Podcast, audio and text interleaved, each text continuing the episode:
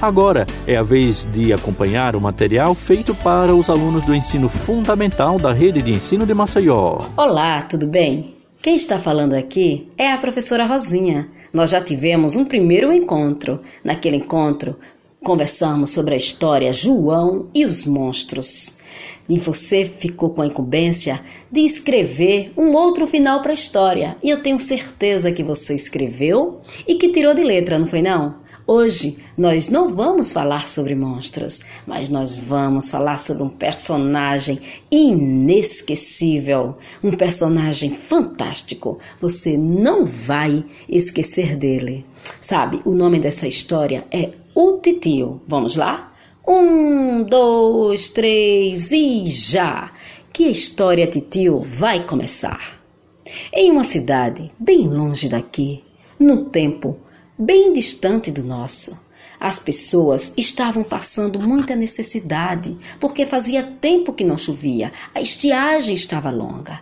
Mas as pessoas da cidade eram solidárias, uma ajudava a outra, por isso que a agonia era menos sentida. Certo dia, uma família composta por um homem, uma mulher, um menino e um rapazinho Estavam em casa e eles ouviram bater a porta. Quem é? Quem é? Sou eu, funcionário do seu compadre. Quando o homem abre a porta, o que, é que ele vê? Um boi mais gordo da fazenda é ofertado à família como presente. Todos saem pulando, felizes. Oba, feliz da vida, a mulher vai logo dizendo: Ô oh, marido, mas que maravilha, vamos dividir, vai ser abundância. Quê? Não, não, não, não, não, não, não, não, não, não. O homem, não, não, não, se dermos hoje, amanhã nada teremos, não. Então o homem cuidou de mordaçar a boca do boi, mamarrou-lhe o boi pelo pescoço, deu a ordem, o menino pegou a machada, a mulher pegou a menina, todos pegaram as coisas contra gosto, mas seguiram o homem estrada fora, e eles andaram, andaram, subiram montanha, desceram montanha, passaram por descampado, homem, ah, vamos matar o boi aqui. O menino pega o machado, rodopia no ar e... Para, para, para, para, para, para agora. Não, não, não, não, aqui não, aqui não. Aqui tem insetos. Não, não, não, não. Mas, pai, só insetos. Não darei uma gota de sangue do meu boi para ninguém. Não, não, não, não. Aqui não. Toca a caminhada. Então o homem sai puxando o boi pela estrada fora, o menino pega o machado, a mulher pega a menina e vão andando, andando, andando, sobe montanha, desce montanha, andam, andam, andam, cansados, muito cansados. O homem, agora, agora, agora sim, agora sim. O menino pega o machado, rodopia no ar, o homem, para, para, para, para, para agora, para agora. Mas pai, por que, pai? Ah, pare, não tá ouvindo? Não tá ouvindo? Tem cachorro, onde tem cachorro tem inseto. Não, não, não, não, não, não, não, não. Aqui não. Aqui não, aqui não. Então o homem sai puxando o boi, a mulher pega a menina, o menino pega o machado e o homem sai puxando o boi, subindo ladeira, descendo ladeira. E andam, andam, andam, andam, andam, andam, andam, andam, andam, andam muito até que o homem novamente diz: Para, para, para, é aqui, é aqui, aqui é o melhor lugar para matar o boi. Então o menino pega o machado, rodopia no ar e o homem. Não, não, não, não, não, para, para, para, para, para, para agora. Mas por quê? Você não tá vendo? Tem fumaça, onde tem fumaça tem gente, onde tem gente tem cachorro, onde tem cachorro tem inseto. Não, não, não, não, não, não, não vamos perder um pedaço de boi para ninguém, não, não, não, não, não, não, não, não. E aí ele sai andando novamente, o homem puxando o boi pela corda, a mulher com a menina, as coisinhas que tem, o homem com as coisas também. O menino pega o machado e anda, anda, anda, sobe e desce, sobe e desce ladeira e passa por descampado e anda, anda, anda, anda, anda, anda, anda, anda, andam. Ai, o homem olha de um lado, olha do outro, para assim, não vê casa, não vê ninguém, não vê inseto. Ah, agora é a hora. Ai, o menino cansado pega o machado, rodopia no ar e zap! Finalmente mata o boi. Aí o homem cuida logo para não perder uma gota de sangue, bota na gamela, corta o pescoço, tira, tira todas as vísceras, esquarteja o boi em quatro pedaços. E aí, quando eles estão salgando a carne, escutam umas passadas longas e pesadas. E eles assustados ficam esperando. O menino pega o machado em posição de guerra. O homem se encolhe, a mulher pega a menina e de repente eles veem bem ao longe um gigante chegando perto. E chegou perto deles. Ah, eu sou Titio. O titio tem fome. O titio come boi. Esse boi é nosso. Ah, se titio não come boi, titio come gente. Não, não, não, não. Ah, o homem dá a cabeça, o titio. Ah, o homem olhando para o titio, o titio olhando para a carne do boi. O homem pergunta: O titio ainda quer? Não quero, não. O homem entrega as vísceras do gigante. Já comeu. O homem olhando pro, pro gigante, o gigante olhando pra carne. O titio ainda quer? Não quero, não. Dá o sangue. Engoliu. O gigante olhando pra carne, o homem olhando pro gigante. O titio ainda quer? Não quero, não. E aí o homem entrega o primeiro quarto do boi gigante. Ah, engoliu em três segundos. O gigante olhando para a carne, o homem olhando para o gigante. O titio ainda quer? Não quero, não. E o homem entrega a segunda parte do boi e o gigante. O gigante olhando para a carne, o homem olhando para o gigante. O titio ainda quer? Não quero, não. E o gigante engoliu a terceira parte do boi, só tinha a última. E o titio ainda quer. O homem resignado, gigante. Ah, não quero, não. Passou ali o último pedaço. Engoliu tudo. E sem que o homem perguntasse, meio com medo, o gigante ainda olhando Disse: O titio ainda quer. Pegou, pegou o homem, engoliu em um segundo e sentou-se ali, satisfeito. A mulher. O menino e a menina, sem terem o que fazer, saíram correndo dali, sobe montanha, desce montanha, sobe montanha, desce montanha, saem andando pelos descampados e chegam em casa. Finalmente percebe que havia chovido e que a fartura novamente voltaria.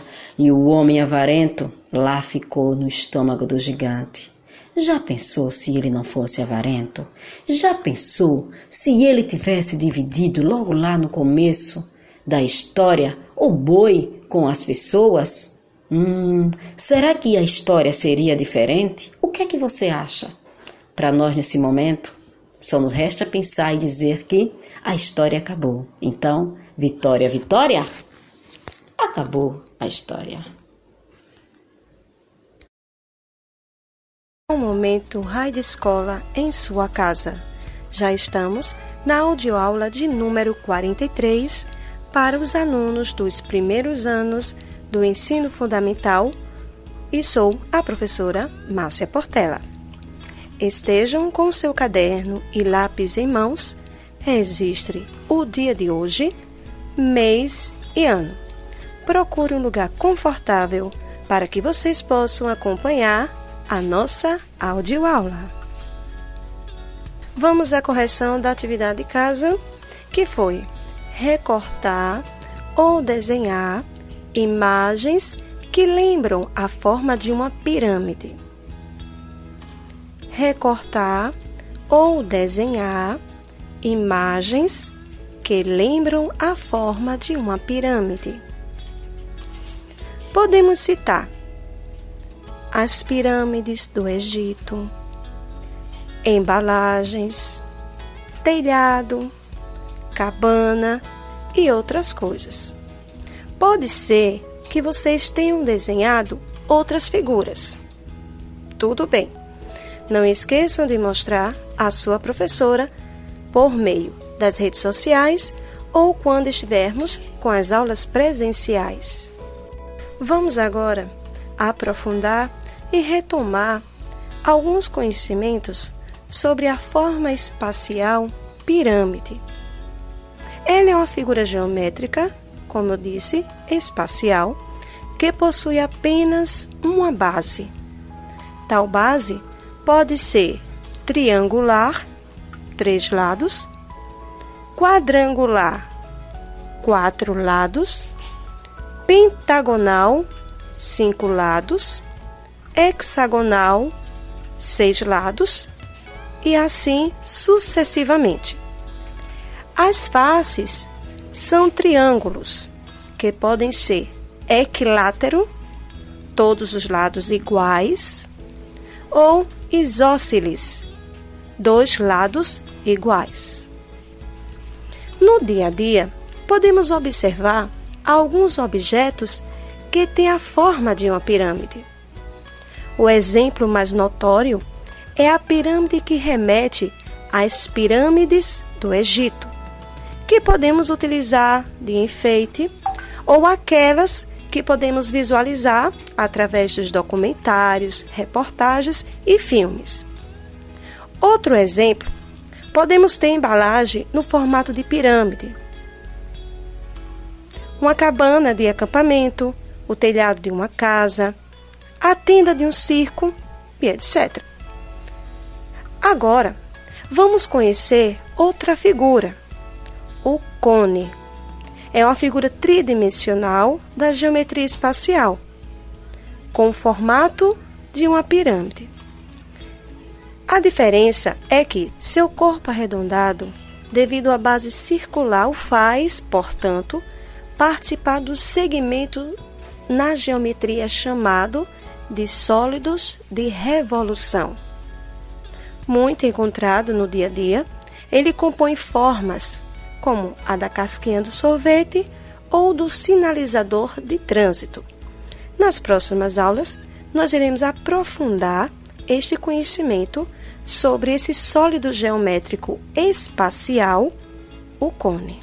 Para a atividade de casa, desenhar ou recortar imagens que lembram um formato de um cone.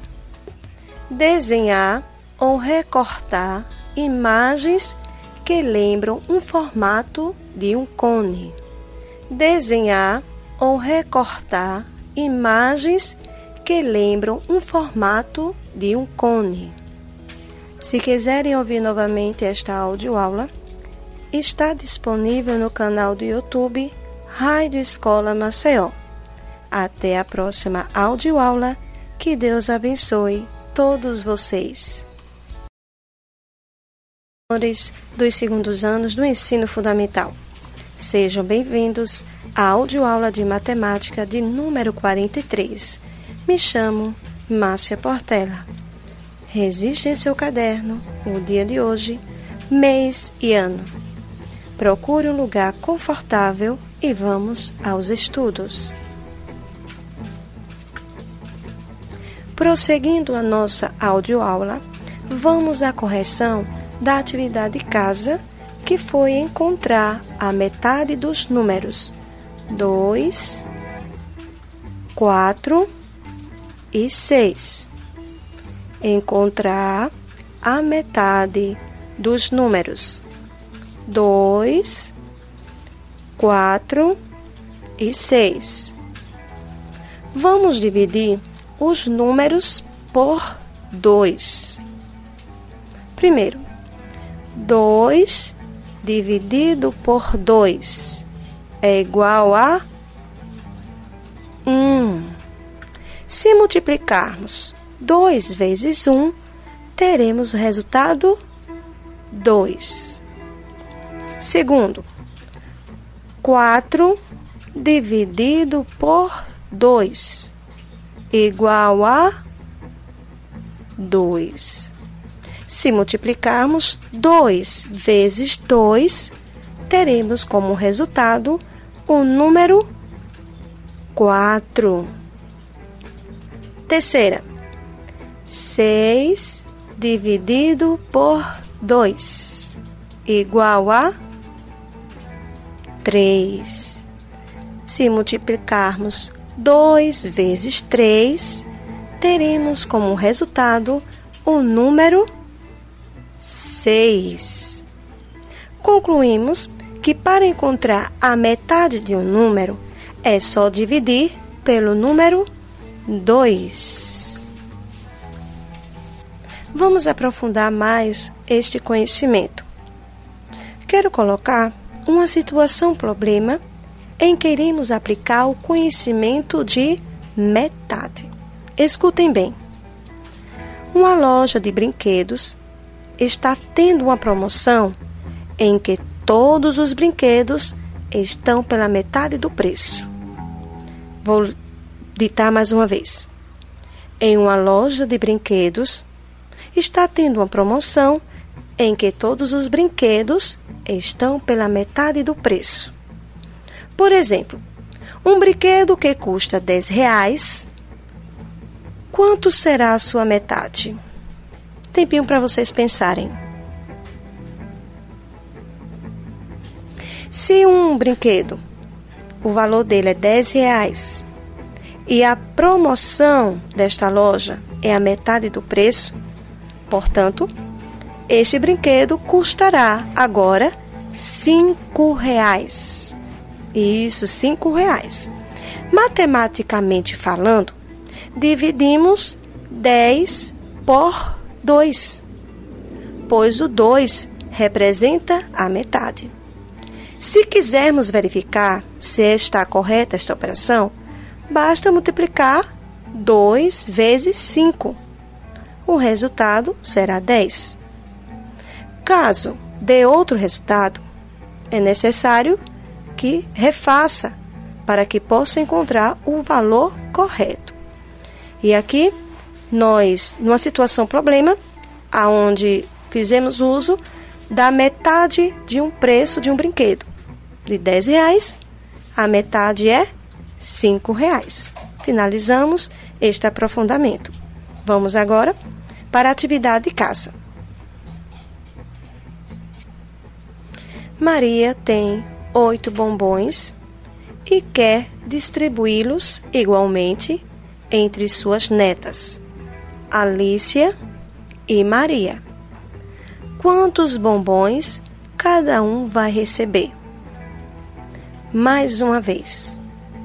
Marta tem oito bombons e quer distribuí-los igualmente entre suas netas, Alicia e Maria.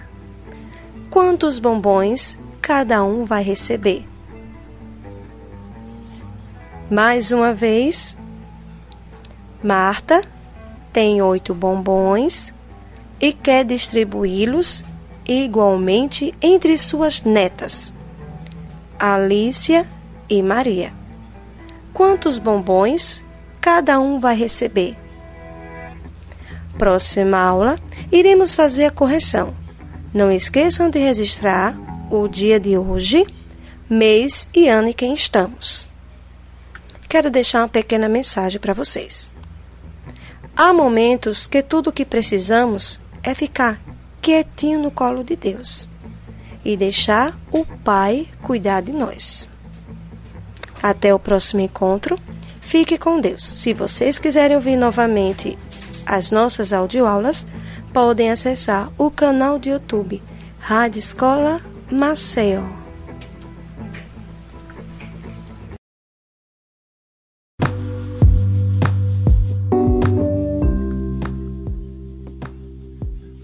Olá, meus amores do terceiro ano. Eu sou a professora Nislene da Escola Municipal Floriano Peixoto. Sejam todos muito bem-vindos à nossa aula número 42 de matemática.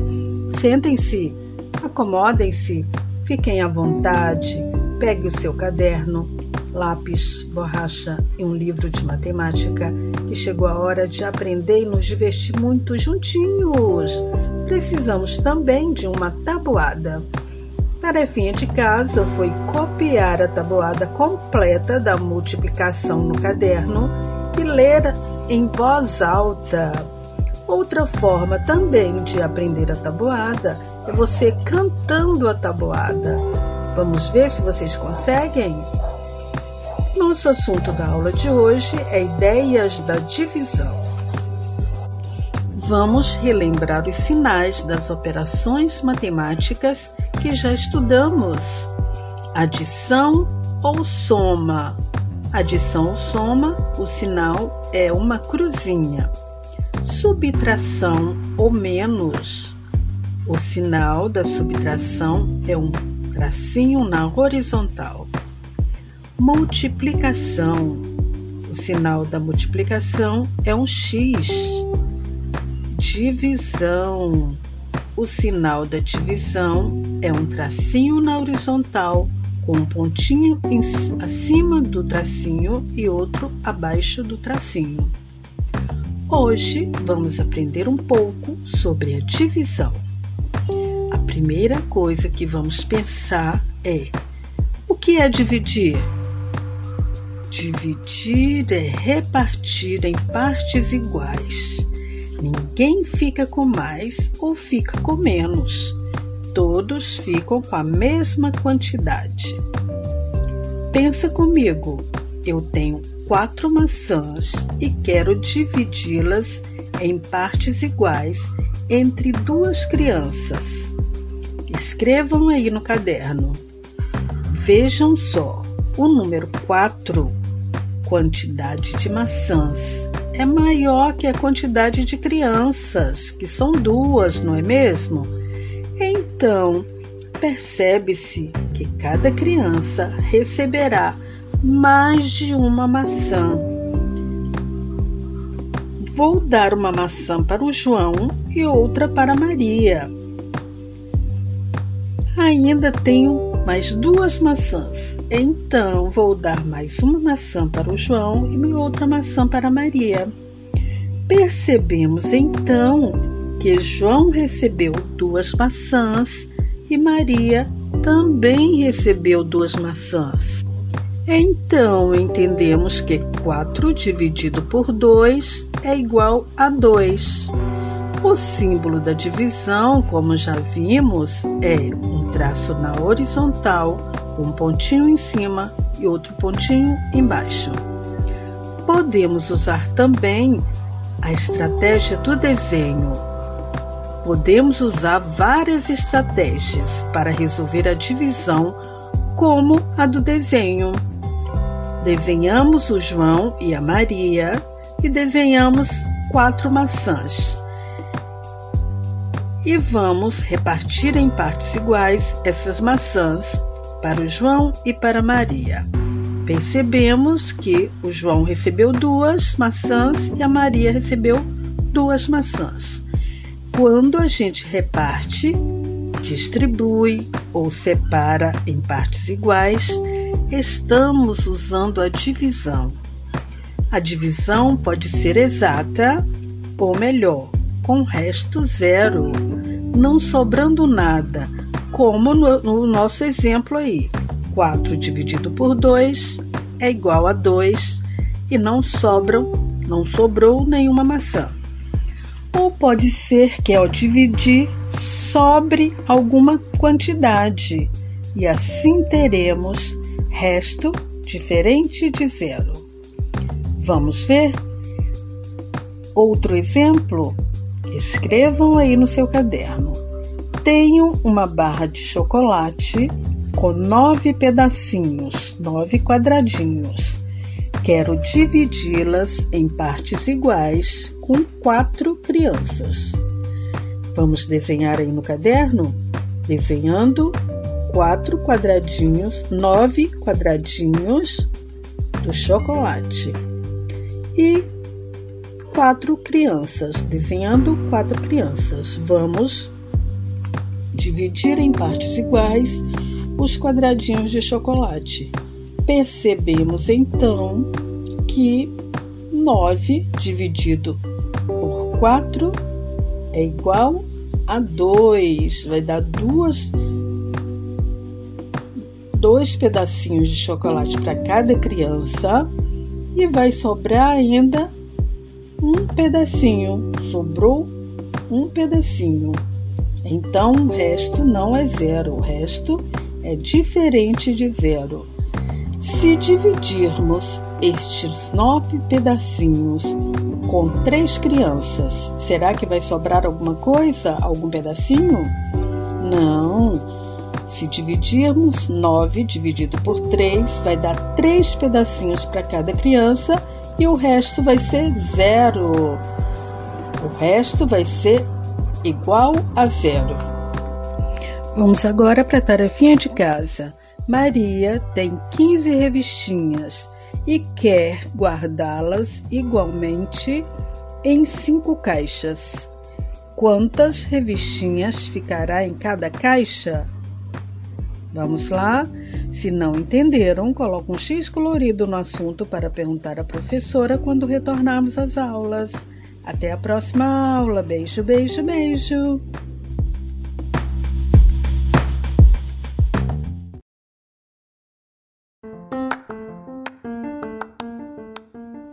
Tem estudante aí? Tem sim, senhor. Sou a professora Lariane Veiga, da Escola Municipal Dr. Orlando Araújo, com componente curricular de matemática para as turmas dos quartos e quintos anos, com a nossa aula com o tema Formas Arredondadas. As escolas estão fechadas, crianças, para a nossa proteção, mas o aprendizado não pode parar. Chegou a hora de respirar fundo e concentrar na aula de hoje. Vamos lá? Estão prontos? Turminhas, o que há em comum entre um bambolê, uma pizza e uma bola de futebol? Acertou quem respondeu que eles têm formas arredondadas. Apesar das semelhanças, crianças, essas figuras na geometria são bem diferentes entre si. Os corpos redondos, também chamados de sólidos de revolução, são objetos de estudo da geometria espacial. Eles são sólidos geométricos que possuem superfícies arredondadas e estão bastante presentes no nosso dia a dia. Então, criançada, apesar de encontrarmos formas arredondadas ao nosso redor, às vezes confundimos as definições de cada uma. A primeira coisa a fazer é aprender as diferenças entre elas. Depois, as características da circunferência e do círculo. Então, que tal aprendermos essas diferenças? Vamos lá? O bambolê, por exemplo, nos dá a ideia de uma circunferência. Por que, crianças? Porque é uma figura plana construída pelo conjunto de pontos que estão a uma mesma distância do centro. Para que vocês entendam melhor, crianças, a circunferência é o contorno da forma circular, como por exemplo, um anel, um aro de bicicleta ou até mesmo o aro da cesta de basquete. Muitos acham, criançada, que circunferência e círculo são a mesma coisa, porém não é bem assim. Como vimos, a circunferência é o conjunto de pontos que estão a uma mesma distância do centro. Já o círculo é a região delimitada pela circunferência. De forma direta, turminhas, a circunferência é o contorno e o círculo é a região interna da figura. Olhem bem, crianças, para esse exemplo. A pizza, ela nos transmite a ideia de um círculo, correto? Pois é a região de um plano delimitada por um contorno. Portanto, a pizza inteira representa um círculo.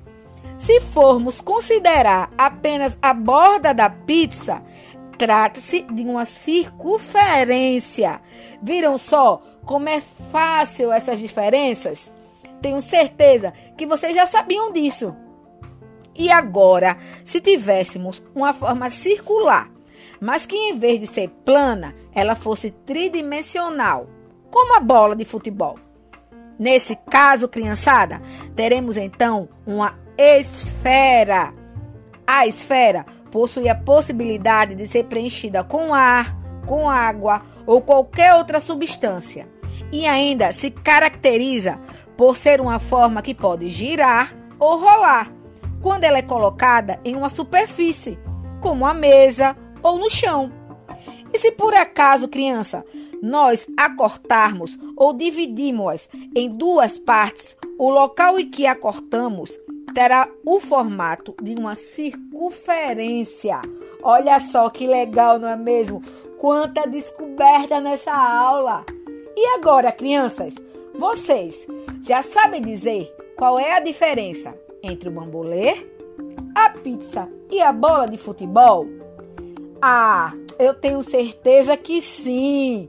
Mas vamos fazer uma revisão rapidinho. Vamos lá. O bambolê caracteriza uma circunferência, pois não possui um preenchimento. Enquanto a pizza criançada simboliza um círculo, pois todo o seu interior é preenchido, é cheio. E a bola representa uma esfera, pois além de tridimensional, é uma forma circular. Que legal a aula de hoje! Agora que chegamos à hora da nossa atividade, corre lá, pega caderno e lápis e anota aí. Hoje nós iremos brincar e o nosso jogo se chama Brincando de Bolinhas. Vocês irão precisar, crianças, de giz ou qualquer outro material que vocês tenham em casa e que possam riscar o chão e que possam apagar, tá? Ou na areia do quintal de casa e algumas bolinhas de papel amassadas. Agora, vocês irão traçar no chão três círculos, um círculo no interior do outro, do menor para o maior. Depois, ficará de frente ao traço dos círculos e lançará uma bolinha por vez.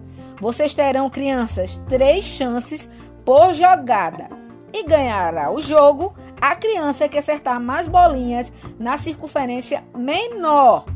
Agora que finalizamos a nossa aula, anota a atividade ou tira foto da brincadeira para depois mostrar à sua professora ou professor. Tenho certeza, crianças, que eles irão ficar orgulhosos de vocês. Se cuidem, crianças, ainda não estamos protegidos. Lembre-se, fiquem em casa. E ainda é o momento de todos cuidarem de todos. Mesmo de longe, vocês estão aqui pertinho dos nossos corações.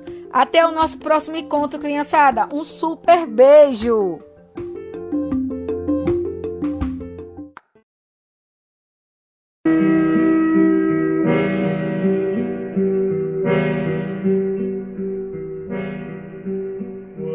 Sejam todos bem-vindos a mais uma contação de histórias. Eu sou Mary Daisy, faço parte da Biblioteca Carlos Moliterno e trago para vocês mais uma história de devoção, de fé do povo nordestino, tão sofrido, mas que traz na bagagem muita esperança e muita luta. Essa história está no livro Contadores de História de Trancoso. E eu vou contar ela agora. O poder da madrinha é a nossa história. Mãe de Deus,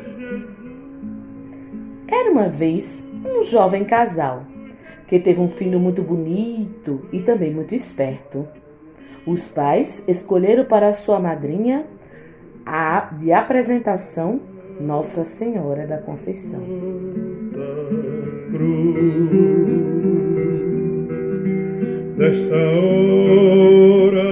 E foi com muita alegria que eles realizaram o batizado. Alguns anos se passaram e certo dia, quando o menino estava com quatro anos e brincava na rua com seus colegas, veio no céu um ventaval horroroso. Todo mundo correu, mas o menino ficou. Ele ficou paralisado sem conseguir mexer os braços, mexer as pernas. Era um vento mandado pelo diabo. Todas as crianças conseguiram correr e ele ficou para trás. Vocês sabem como é as coisas que o diabo faz. Tudo se transforma no verdadeiro inferno e em meio daquele forte vento, todos correram para salvar-se. E o menino não conseguia se mexer. Então, os pais, o padre, os vizinhos foram até a rua e pegaram no braço do menino e começaram a lutar contra o vento. Mas foi em vão. O menino estava sendo levado por aquele vendaval, armado pelo diabo. E então, neste momento, a mãe dele tomou uma decisão que mudou a vida daquela criança. Ele lembrou que era batizado na igreja de Nossa Senhora da Conceição e ela era sua madrinha. Então ela correu com toda a sua rapidez para dentro da capela de Nossa Senhora. Maria, Mãe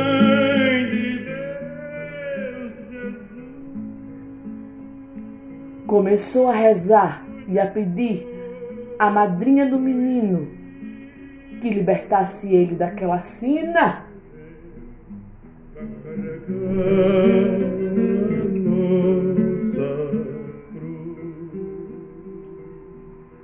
A santa tirou o menino do tufão e colocou ele nos seus braços e devolveu a mãe.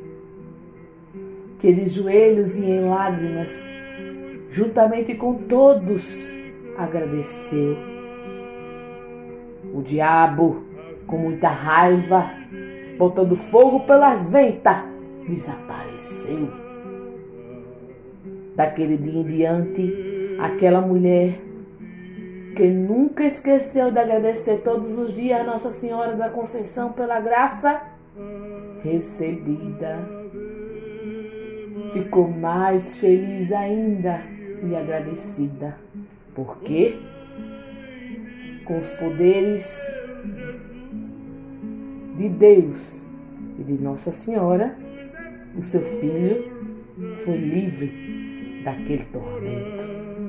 E assim, essa história se passou e chega até nós através da oralidade contada por mim, Daisy, e escrita por uma aluna da rede do município, Ana Luísa Bezerra da Silva, da escola Haroldo da Costa. E chegou até nós, e eu acabo aqui, essa linda e bela história. Até a próxima. História de Trancoso ou outras histórias. Muito obrigada. Seis horas de joelhos.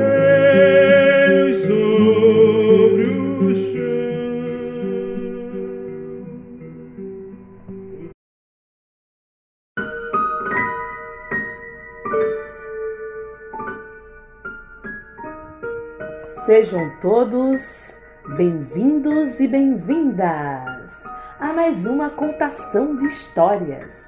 Eu sou Mary Daisy, faço parte da biblioteca Carlos Moliterno. E hoje eu trago para vocês uma história de Trancoso. Tirada do livro Contadores de História de Trancoso aí? Estão prontos para mais uma história?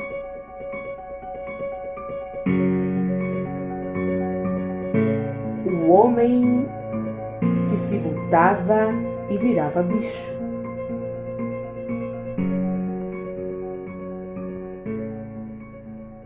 Conta-se que há algum tempo atrás existia um rapaz que, quando ficava zangado costumavam bater na mãe. Certo dia, sua mãe rogou-lhe uma praga.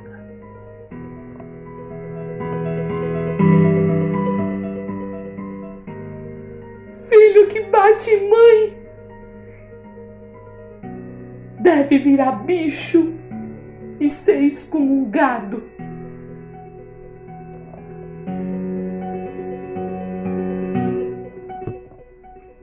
Após isso, na primeira noite de lua cheia, tudo se passou conforme a praga da mãe.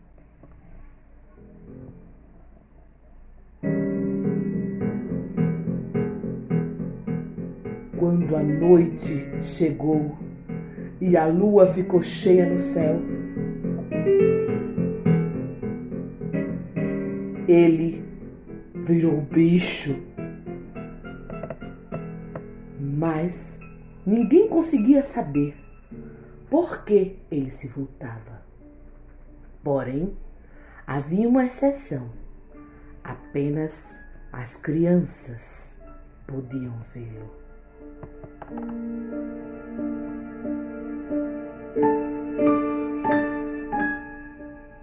Certo dia, no interior onde ele morava, ia celebrar um casamento na cidade. Todos foram convidados, menos ele. As pessoas do lugar não gostavam dele porque sabia que ele batia na própria mãe. O rapaz ficou roxo de raiva. Quando o noivo ia passando pela porta dele, chamou e disse: Eu vou, eu vou para o seu casamento, custe o que custar, e ainda comerei da coxa do seu peru. Mas o noivo falou: Você não foi convidado? E ele, com raiva, respondeu: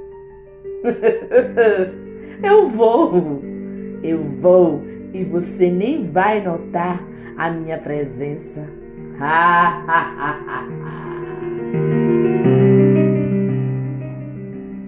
e no dia do casamento, ele se transformou em um cachorro. Ao chegar na igreja, ninguém notou seu atrevimento. Ele subiu no degrau do altar e ficou do lado da noiva.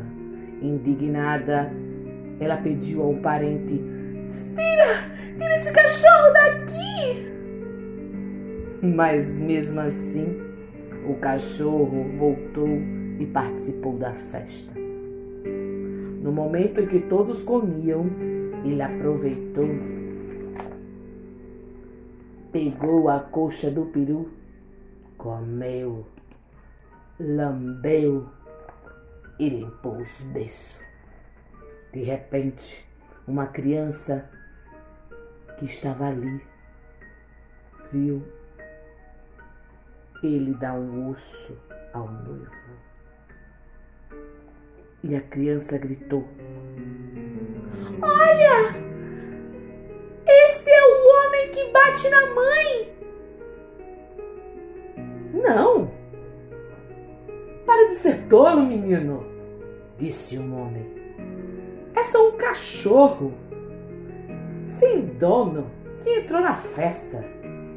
Não, não, eu tô vendo.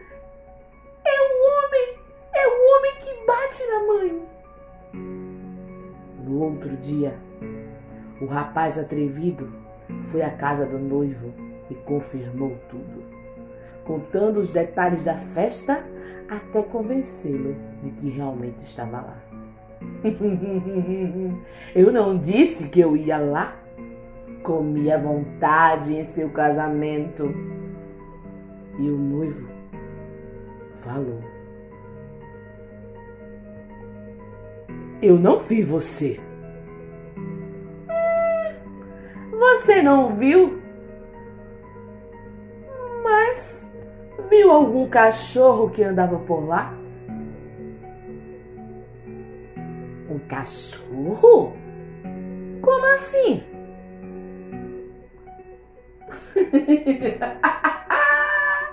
pois é. Não tem um cachorro que andava por lá? Era eu. Eu. O noivo,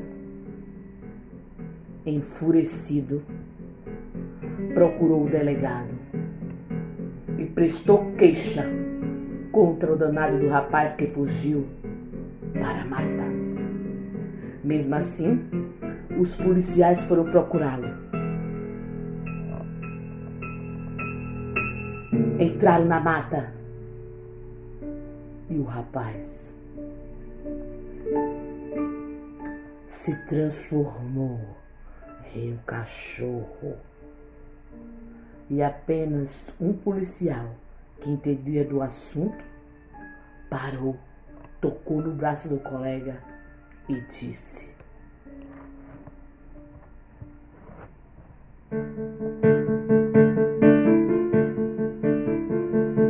Cuidado!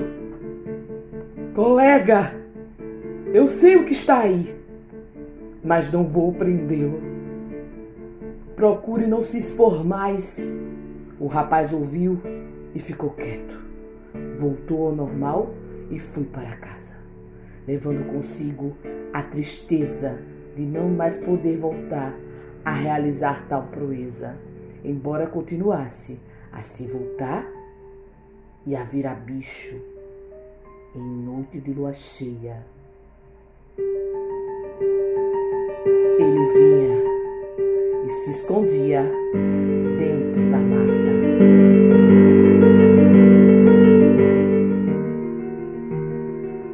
A contadora dessa história foi a Maria José Bernardes de Amorim. Ela estudou em 2000 na Escola Rui Palmeira e hoje, contando histórias em casa, traz para você essa história que está no livro Contadores de História de Trancoso. Muito obrigada pela atenção de todos. Um grande abraço da Mary Daisy, a contadora de história que te fala. E eu te digo, essas e muitas outras histórias você escuta aqui no Contando Histórias em Casa, um projeto realizado pela Biblioteca da Rede Municipal Carlos Moliterno. Até a próxima! Tchau, tchau!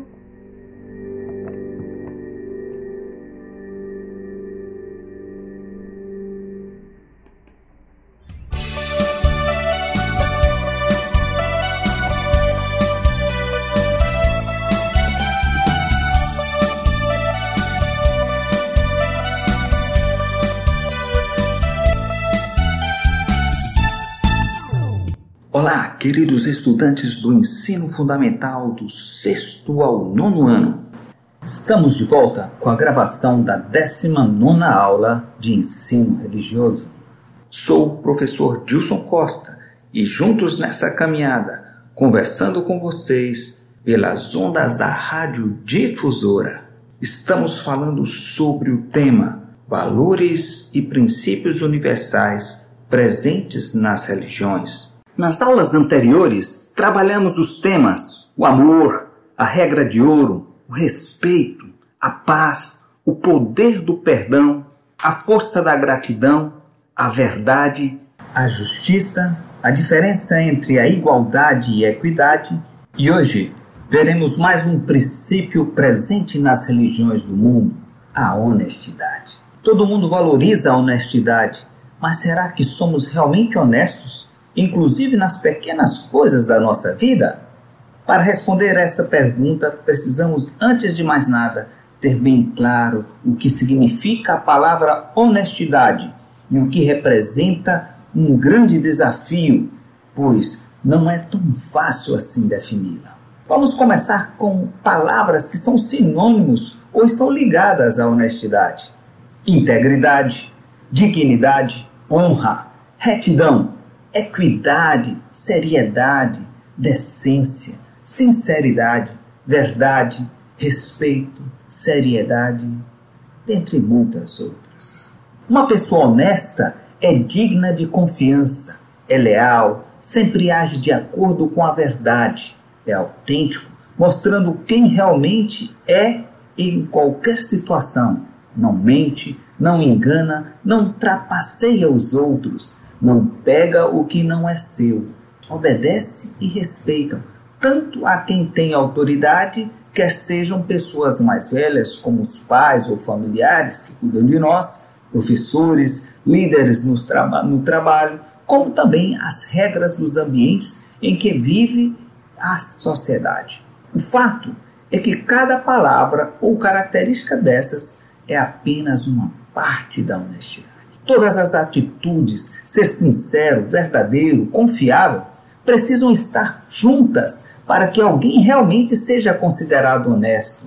Por exemplo, se um réu está no tribunal sendo julgado e é sincero, contando a verdade sobre algo errado que fez, isso não o classifica como honesto e não vai livrá-lo das consequências pelos seus atos. Entendem?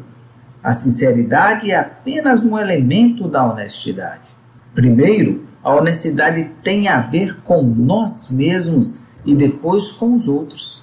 Precisamos ser sinceros, verdadeiros, ter respeito por nós. Mas mesmo assim, por mais que nos vejamos como honestos, só as pessoas ao nosso redor pode realmente avaliar a nossa honestidade.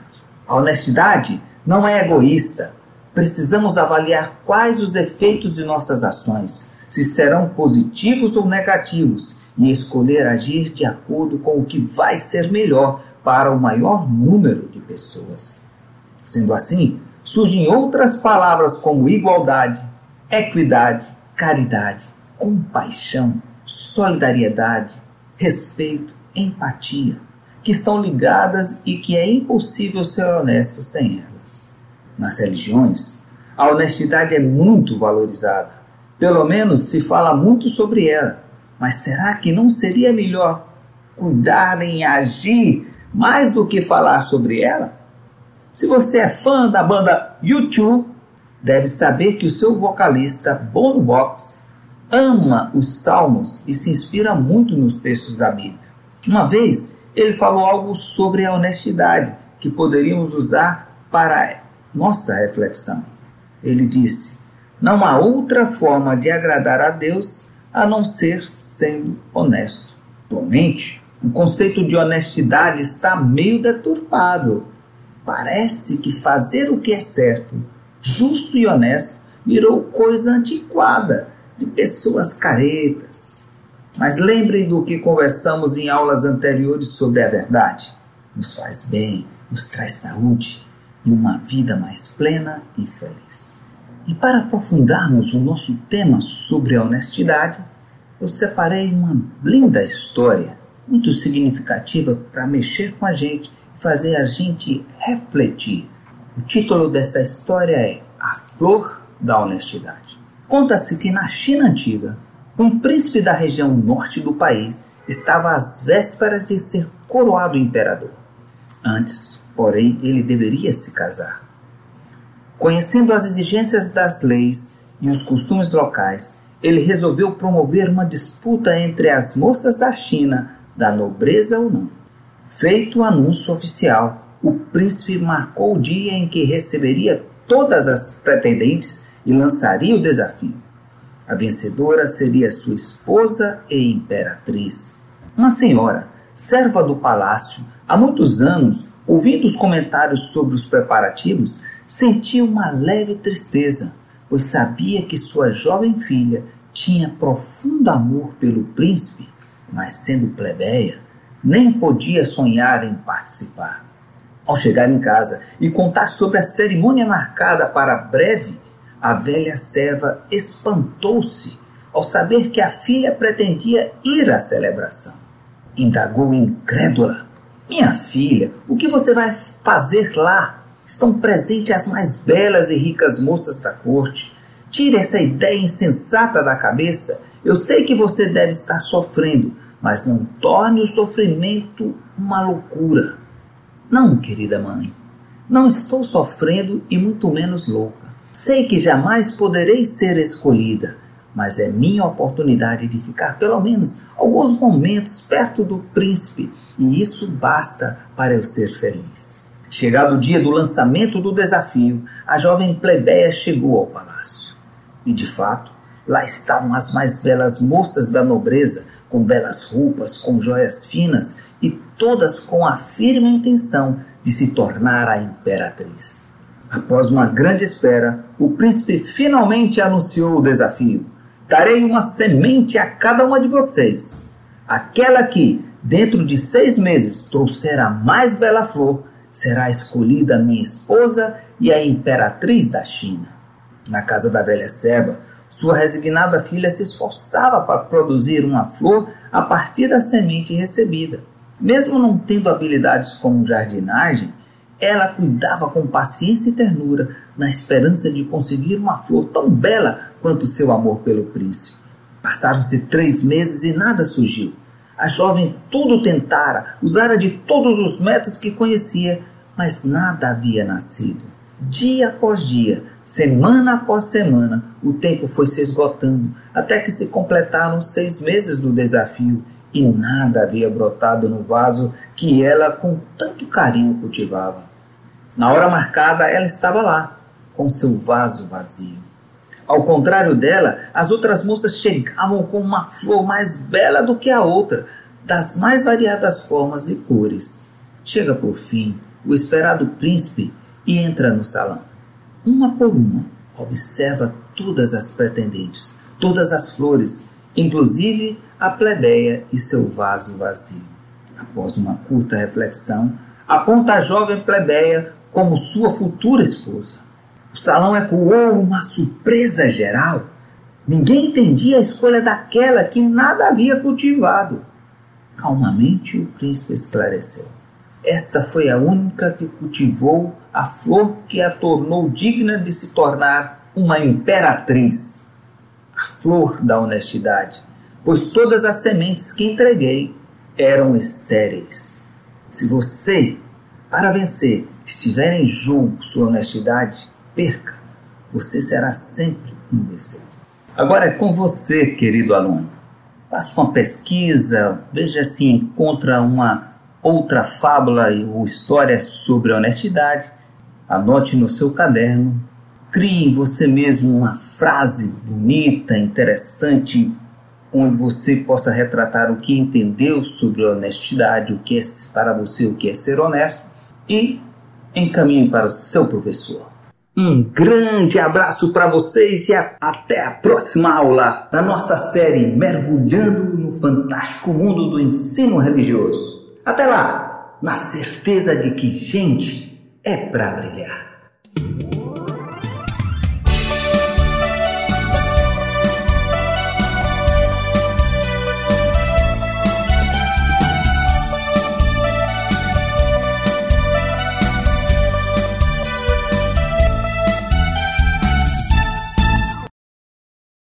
Estão? Aqui é o professor Fábio de Inglês. Quero mandar aquele abraço para os meus alunos é, do ensino fundamental, do sexto ao nono ano, que estas aulas estão sendo produzidas para vocês e para os alunos do EJAI, ok? Espero que vocês estejam bem, espero que, que Deus tenha abençoe a vida de vocês, essa nossa oração, para que a gente vença né? essas batalhas que não têm sido fáceis e que nós estamos aqui como professores pronto para dar as mãos e para a gente poder é, go ahead, ou seja, ir em frente, né? Segurar firme, né? Hold on, hold on, hold on, segurar firme, and e go ahead, ir em frente. Então esse é o nosso propósito. Nós falamos na aula passada sobre a consciência negra, né? Palavras, por exemplo, que estão relacionadas à consciência negra, como respect, que é respeito, né? Tem palavras que soam, não é isso? Muito semelhantemente às palavras de língua portuguesa, porque são cognatos ou palavras cognatas, ou seja, semelhantes, muitas vezes até iguais, né? Como a palavra regular, que é regular, né? Então, é, outra palavra voltada para o Dia da Consciência Negra que nós citamos aqui foi fraternity, fraternidade. Vimos que o TY no final é o relativo à idade nosso, né? Fraternity, fraternidade. Equality, igualdade, né? Equality. Repeat, please. Equality. Isso. Racismo. Né? Racismo, né? Que eu acho que é uma palavra muito feia prejudice.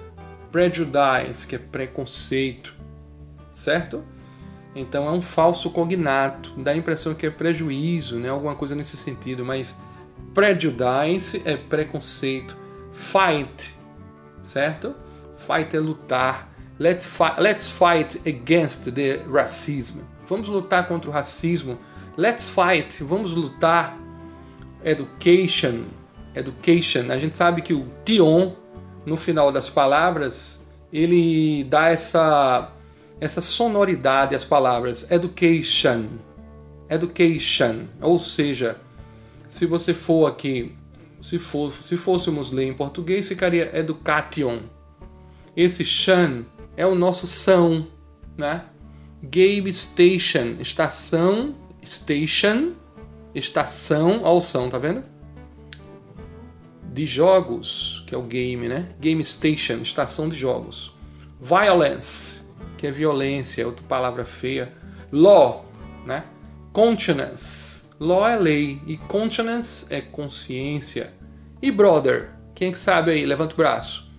Isso, garoto. Brother é irmão, que é o que somos, né? Filhos de um único Deus. Sister, irmã. Nós aprendemos também na aula passada a confeccionar, elaborar frases relacionadas com a consciência negra. Por exemplo, I respect you. Eu respeito você, né? I respect you. Eu respeito você. Eu respeito você quando eu respeito a sua cor, eu respeito seu posicionamento, eu respeito a sua vez, a sua voz, sua postura, sua cultura. Então a palavra respeito é uma palavra muito ampla, muito, muito legal para se abordar. I love the Black Consciousness. Eu amo o Dia da Consciência Negra. We have fraternity. Nós temos fraternidade. Olha que legal. Irmandade, né? Então a palavra fraterno está ligada à palavra irmão. They have racism. Eles têm racismo, né? E tomara que esse eles esteja diminuindo, né? Que esteja surgindo, na verdade, uma conscience, ou seja, uma consciência, uma consciência de que somos todos iguais diante da lei e diante das possibilidades alternativas da vida. Nós passamos também, queridos, alguns filmes, né? É, Selma, Selma, uma luta pela igualdade, esse é um. O dois, faça a coisa certa. Tem o três que é corra. O quatro, Moonlight. Moon é, é lua, né? Moonlight fica sob a luz do luar. Quando se trata de filme, a gente não, não traduz ao pé da letra, né? Porque ao pé da letra, Moonlight é luz da lua. Mas quando os autores do filme traduziram para o português, é Sob a Luz do Luar. É, Doze Anos de Escravidão, que é, um livro, que é um filme fantástico, tá bom? De 2014. Tem Os Dons da Rua, filme fantástico também, muito bom. O, o Black Panther, né? Que é é, Black Panther, que é Pantera Negra. Esse aí, com certeza, é o filme mais conhecido de todos aqui, né? Né? E nós citamos também o, o Black KK Klansman, ou seja, infiltrado na clã. Né? A clã aqui se refere a Ku Klux Klan, que foi um movimento feito contra os negros, um movimento muito violento, injusto, ok? que matou, né? Infelizmente, eu, eu sou obrigado a usar essa palavra. Ok? Então a gente passou pesquisa e frases em inglês que estão relacionadas ao movimento negro. Esse foi um dos exercícios. E o outro explique quais aspectos da entrevista que nós, é, na verdade, em quais aspectos da aula você destacaria, né? Porque nós falamos aqui várias coisas e isso aí foi uma revisão da aula passada. Nós hoje vamos dar uma introdução, ok? No presente contínuo, presente contínuo, present continuous, present continuous. Mas o que é isso, professor? O presente contínuo, queridos, é quando você está realizando uma, uma ação no presente e que essa ação ela tem durabilidade limitada. Por exemplo, essa nossa aula ela dura 13 minutos, 14, 15 minutos. Então, nós estamos studying English, estudando inglês. Mas vai ter um momento que vai parar. Então, é uma ação no presente com uma certa durabilidade, tá bom? Ou com durabilidade limitada. You are, vocês estão, listening to me, escutando-me. Agora, nesse exato momento. Mas vai ter um momento que vocês vão parar de escutar, ok? escutando, falando, andando, comendo, fazendo, dormindo, não é? Enfim, as palavras que tem que estão relacionadas ao presente contínuo, elas têm esse sufixo, né? Esses três sufixos na língua portuguesa: ando, endo e indo, certo? Ando, endo e indo na língua portuguesa. Sufixo. O que é um sufixo, professor? é aquele termozinho pequenininho que vem no final da palavra. Andando. Qual o sufixo aí? Ando. Comendo. Qual o sufixo? Endo. Dormindo. Qual o sufixo? Indo. Em inglês só existe um sufixo que representa o ando, endo e indo na língua portuguesa. Você sabe qual é esse sufixo? É o ing. Exatamente, ing. Então eu digo walk, é andar. Quando eu quero dizer andando, eu digo walking. Walking. Eu boto ing no final. Então walk, que é andar, fica walking, andando. Eu vou te dar outro exemplo agora. Wait. Wait, que é esperar. Quando eu vou falar esperando, eu tenho que colocar ing no final, ok? Waiting. Wait, esperar. Waiting, esperando. It. It. Como é que se escreve it? É a t. É uma palavra pequenininha. É a t. Então, como é que eu digo? Esse it significa comer, tá certo? E como é que eu falo? Como é que eu falo comendo? Eating. Eating, ok? Learning. Learning é aprender. Em inglês, aprender. Learning é L-E-A-R-N. L-E-A-R-N. Learn. Aprender. Como seria aprendendo? Você conseguiria dizer? Learning. Isso, é só colocar o ing no final. Quando você coloca o ing no final, é como se nós colocássemos ando, endo e indo na língua portuguesa. Só que tem um detalhe, queridos. Para estudarmos com mais profundidade o presente contínuo, que é justamente uma ação que vocês desenvolvem no presente que tem certa durabilidade, para que isso realmente ocorra, eu preciso rever, reestudar o verbo to be, né?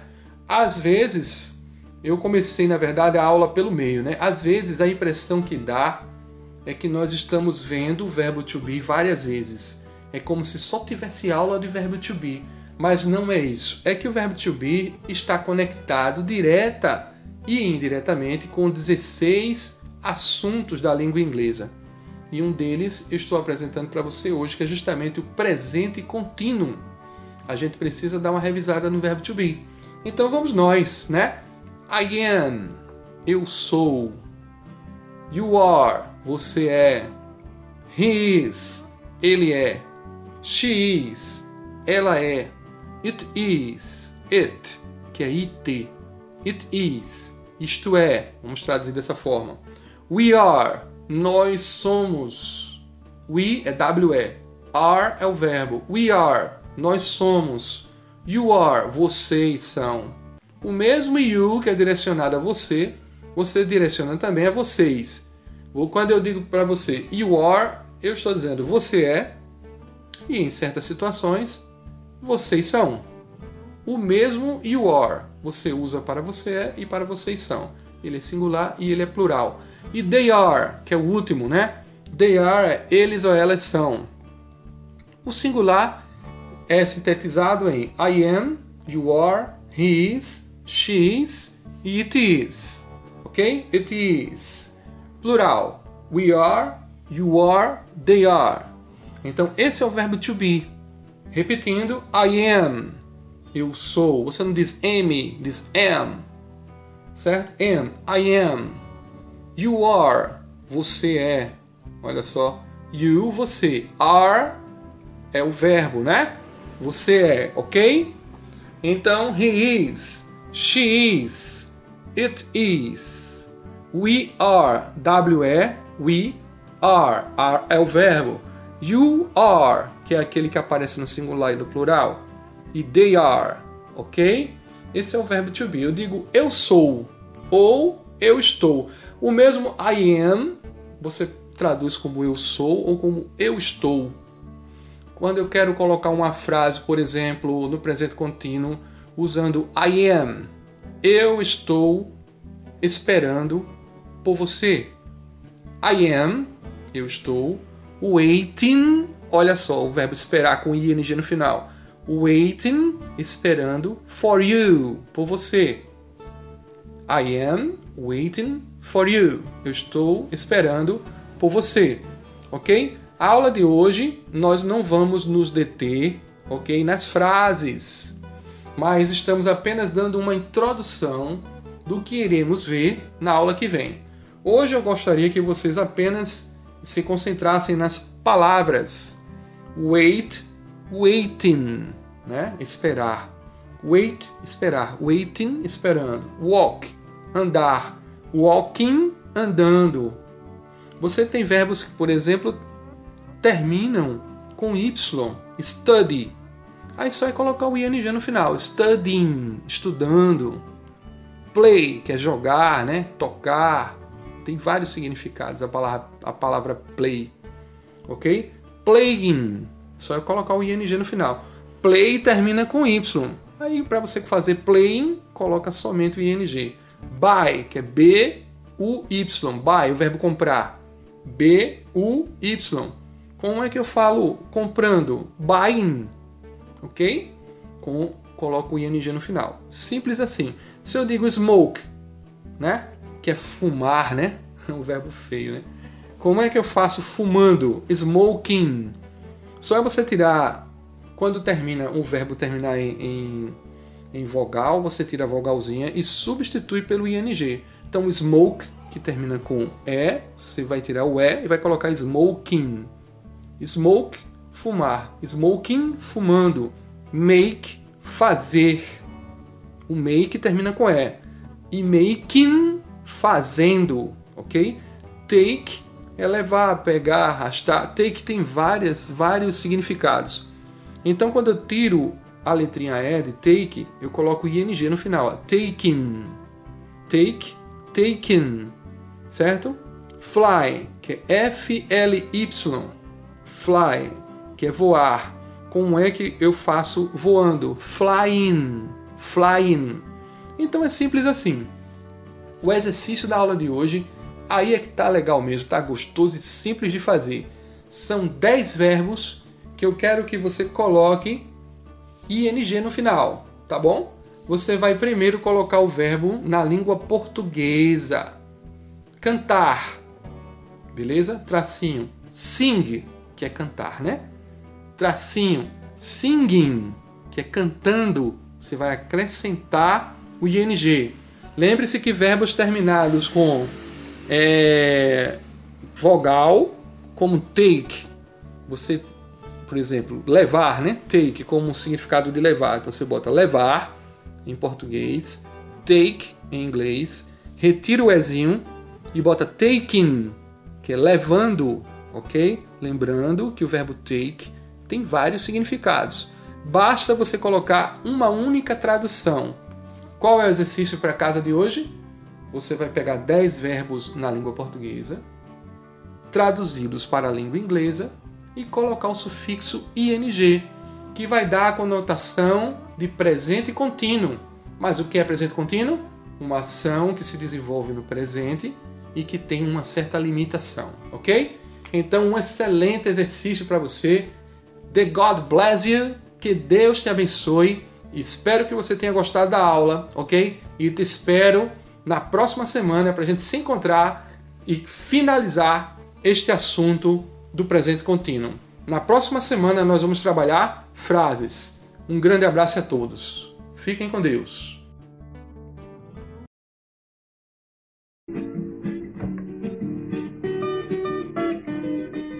Sejam todos bem-vindos a mais uma contação de histórias.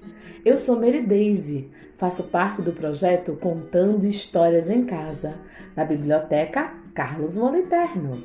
E hoje nós vamos conhecer os causos de Pedro Malas Artes. Esse reconto é de Júlio Emílio Braz a história de hoje: o urubu adivinho.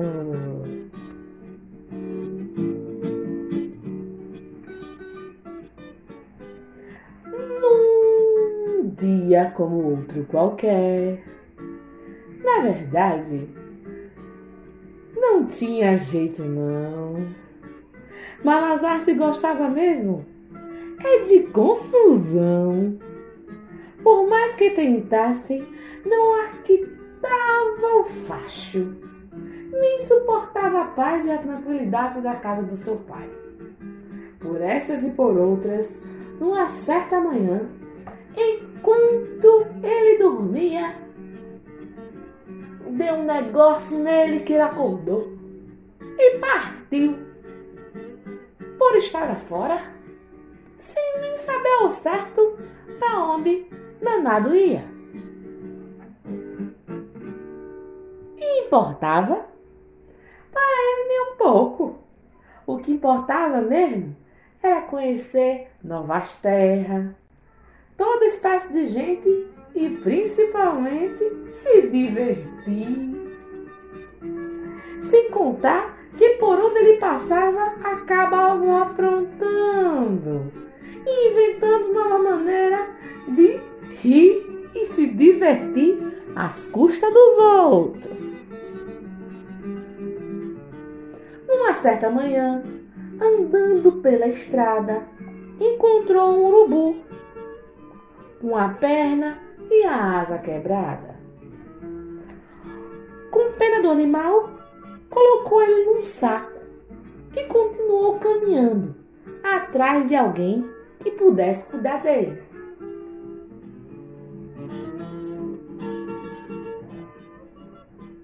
Mas quem disse que conseguiu? Conseguiu nada, Nadinha. Todo mundo que olhava para ele fazia cruz, credo. Tira esse bicho daqui. Ave Maria. Quero ele perto de mim, não. Bicho feio, uai. Já anoitecia e Malazarte chegou a uma casa muito grande e bonita. Uma luz brilhava no alpendre e uma mulher apareceu. Olhou uma vez, olhou outra pela janela e ele só de espiando. Eu acho que é aqui que eu vou pedir um prato de comida e abrigo pro meu urubu. Aí ele bateu na porta.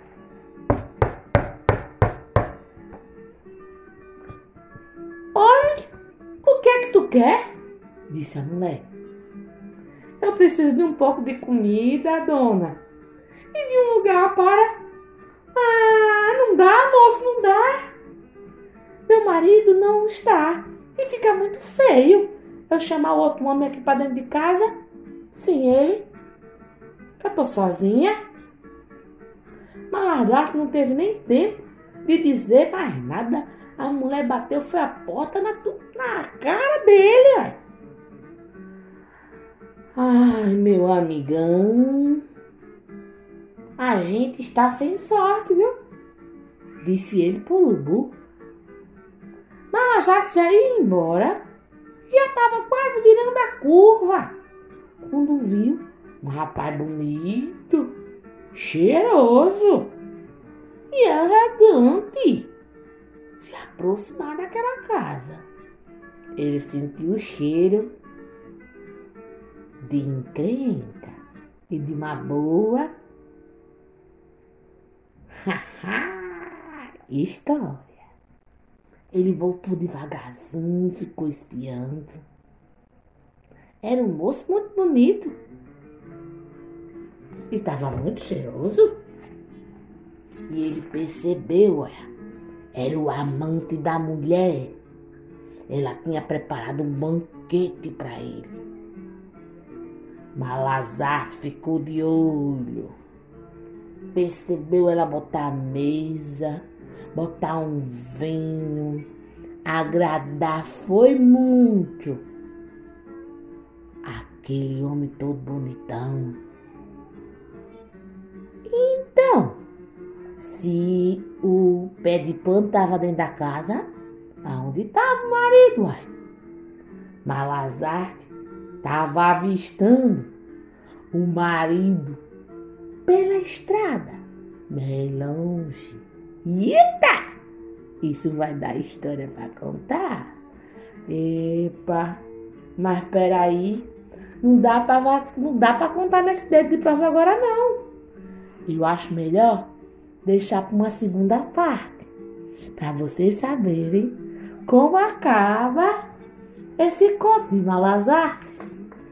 Não se aveste, espera só um cadinho, que no próximo conto eu digo o que aconteceu com o urubu e o Pedro Malazarte. Até a próxima parte da história.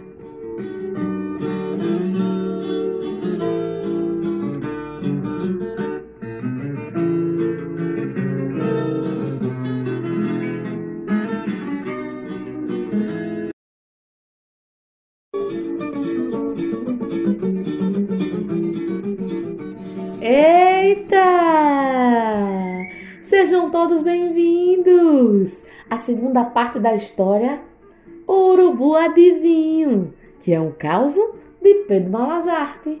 Eu sou Mary Daisy, contadora de história da biblioteca Carlos Voliterno.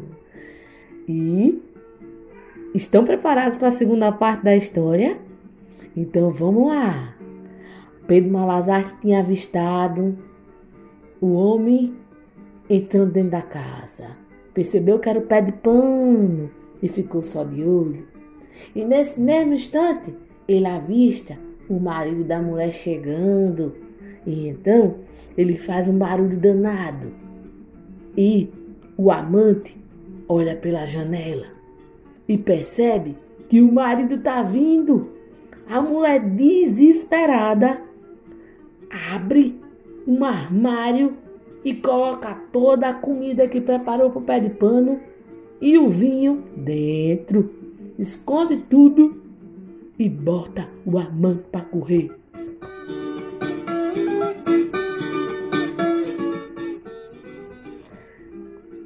Nesse momento, ela fica esperando o marido chegar e quando ele chega, Pedro Malazar se aproxima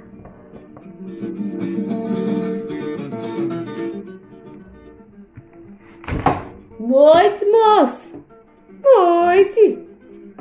Olha, o senhor tem um prato de comida para eu?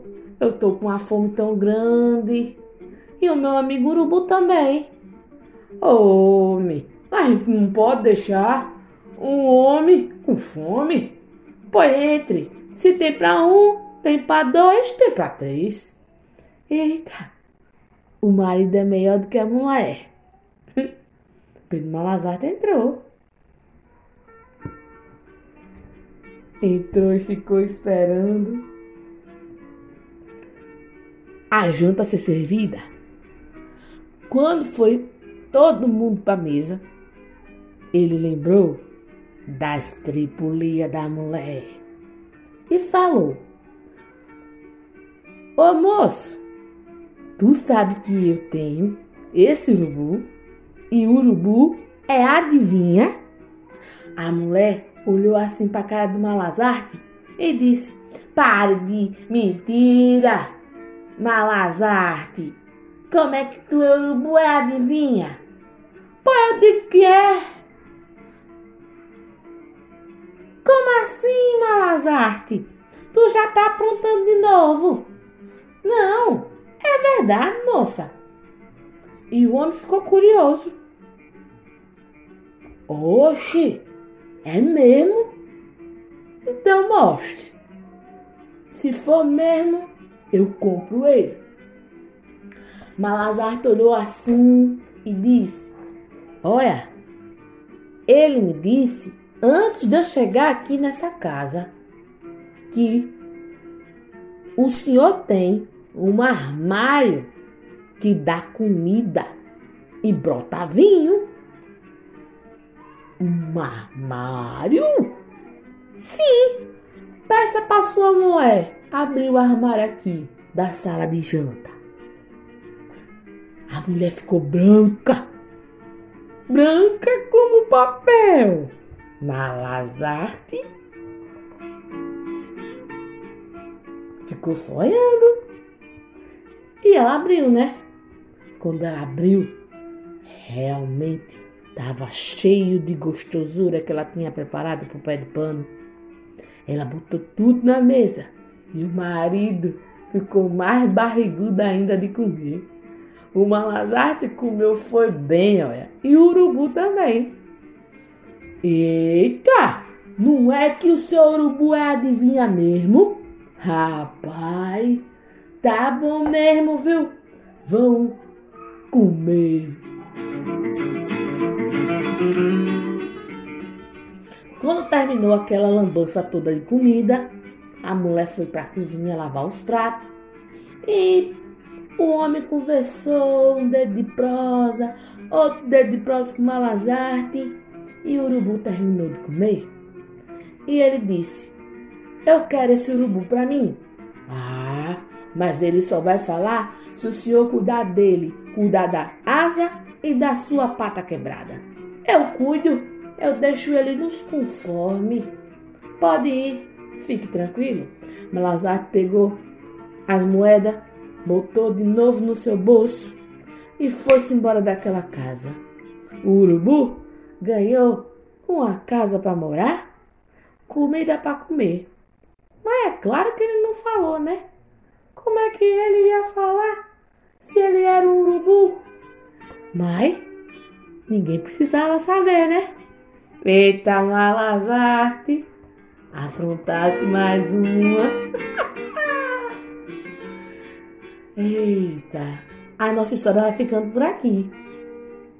Pelo jeito, essa mulher soltou foi fogo pelas ventas e não quer ver nem a cara de Malazarte. Nem eu queria, vai. Estragou tudo.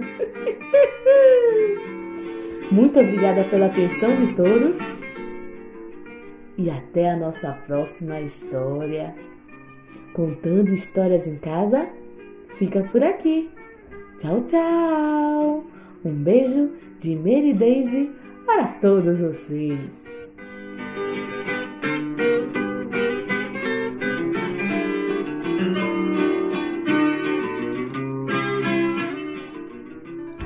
E chegamos ao final de mais um programa Rádio Escola Maceió, apresentado todos os dias pela Rádio Difusora de Alagoas e também disponível nos principais aplicativos de música e tocadores de podcast. Você pode acompanhar todos os dias na nossa programação e também nestes aplicativos. O programa Rádio Escola Maceió é elaborado pelas equipes técnica e pedagógica da Secretaria Municipal de Educação, enquanto atravessamos este momento de isolamento social provocado pela pandemia do novo coronavírus. Muito obrigado a todos, até o nosso próximo encontro.